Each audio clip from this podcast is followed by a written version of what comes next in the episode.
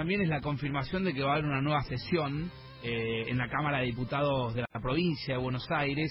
Eh, estuvo trabada la ley impositiva 2020 y finalmente, aparentemente, la política logró que, se termine destrabando y el miércoles 8 eh, de enero habría una nueva sesión, ahora lo vamos a terminar de confirmar, para llevar adelante el proyecto de ley impositiva 2020. Está en línea el presidente de la Cámara de Diputados de la provincia, eh, Federico Otermín, que nos está escuchando. Otermín, eh, ¿cómo te va? Gracias por atendernos, Federico. ¿Cómo andás? ¿Qué tal, Facu? ¿Cómo estás? Buen día para vos y para toda la, mesa y los oyentes de la radio. Bueno, ¿cómo, ¿cómo se terminó de destrabar, Federico, este tema?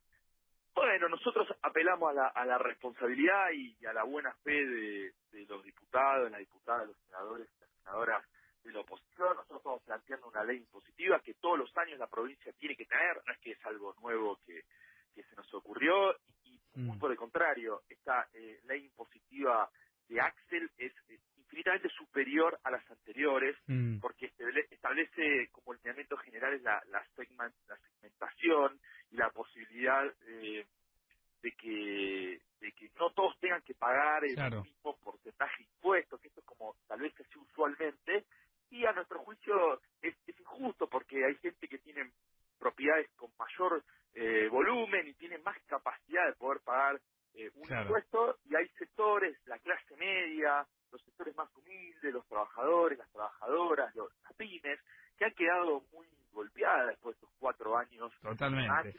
Ahora, Federico, hay un primer análisis político que hay que hacer que, a pesar de que la semana pasada fue un poco incierta en términos políticos, fue la política seguramente el, trabajo tuyo, el trabajo que hicieron políticamente de tender puentes con la oposición, esto también hay que destacarlo, eh, digo, como análisis político, y después te quiero preguntar algunas cosas puntuales de la ley. Bien, bueno, la verdad es que eh, eh, Axel fue muy claro cuando asumió sobre el estado de la provincia. Es una provincia que está en, emergencia, en, emergencia social por la mm. angustia, por la desesperación, por, por, por, la, por la tristeza que genera la desocupación, no poder tener un laburo, no llegar a fin de mes, el impacto que eso tiene en, muchísima gente de la provincia eh, de Buenos Aires. Ha sido muy justo en plantear que no todos los problemas de la provincia eh, vienen de estos últimos cuatro años. Más bien nosotros reconocemos que hay problemas estructurales en la provincia, mm. pero también decimos que en estos cuatro años ninguno de esos problemas se ha solucionado, por el contrario se ha agravado. Y en ese sentido lo que hicimos fue convocar a los sectores de la oposición. Mm. La semana anterior, cuando la sesión no se pudo hacer, yo creo que fue más por posicionamientos internos y tensiones al interior de la oposición que buscaron alguna forma de que tenga algún posicionamiento algún sector sobre sobre otro, sobre incluso sobre la figura de la ex gobernadora que, no estaba y algunos salió a aprovechar esto.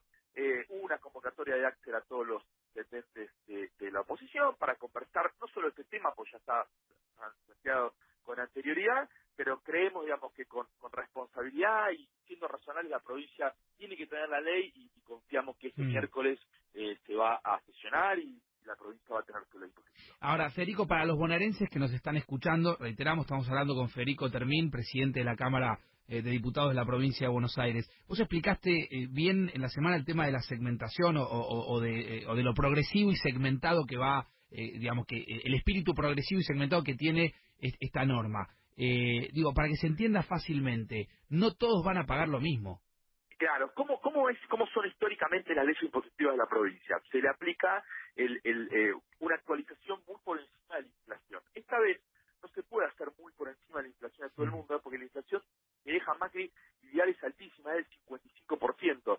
Entonces, digamos, no, la provincia no, para, no puede tener más recursos porque cobrarle muy por encima de esto es muy complicado. Entonces, como sabemos que para mucha gente pagar el 55% de aumento es muy complicado, lo que hacemos fue establecer unas categorías que van del 15, el 20, el 25, el 30, 40, 45, 50, 55 a los sectores medios, a los sectores más humildes.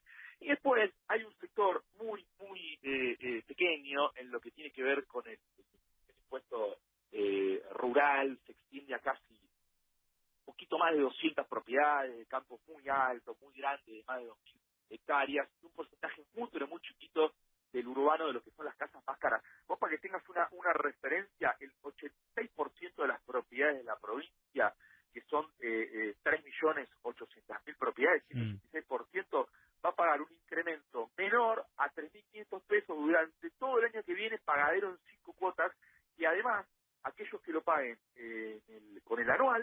tienen el 20% del mm. descuento. Y algo central que, que, plantea Axel y que me parece que es muy interesante y para que se entienda integralmente cómo pensamos las cuestiones, Axel decidió retrotraer el 25% del aumento de la luz que había dejado firmada la gobernadora, la ex gobernadora, antes de irse. Esto significa que este mes ya tendría que llegarle a la gente un aumento del 25% mm. en la tarifa de la luz. Si uno se fija la tarifa de la luz, aumentó más de 2.000% en la provincia de Buenos Aires, cualquier oyente revisa su factura y se fija y saca la cuenta del 25% más eh, mm.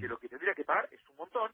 Y es incluso muy superior al, al, a lo que nosotros estamos eh, planteando y ese dinero que la gente se va a ahorrar va a venir bien también para, para reactivar el consumo en la provincia junto mm. con las medidas que está tomando Alberto a nivel nacional. Bien. Eh, Federico, muchísimas gracias. Este encuentro eh, está confirmado entonces que el miércoles va a haber sesión. Miércoles eh, se podría votar la ley impositiva 2020 ahí en provincia. Así es. Bueno, gracias, Federico. Federico termina. Gracias a vos por la no, por favor, presidente de la Cámara de Diputados de la provincia de Buenos Aires. Presenta las noticias Coto. Yo te conozco. La red informativa. Noticias. Ahora.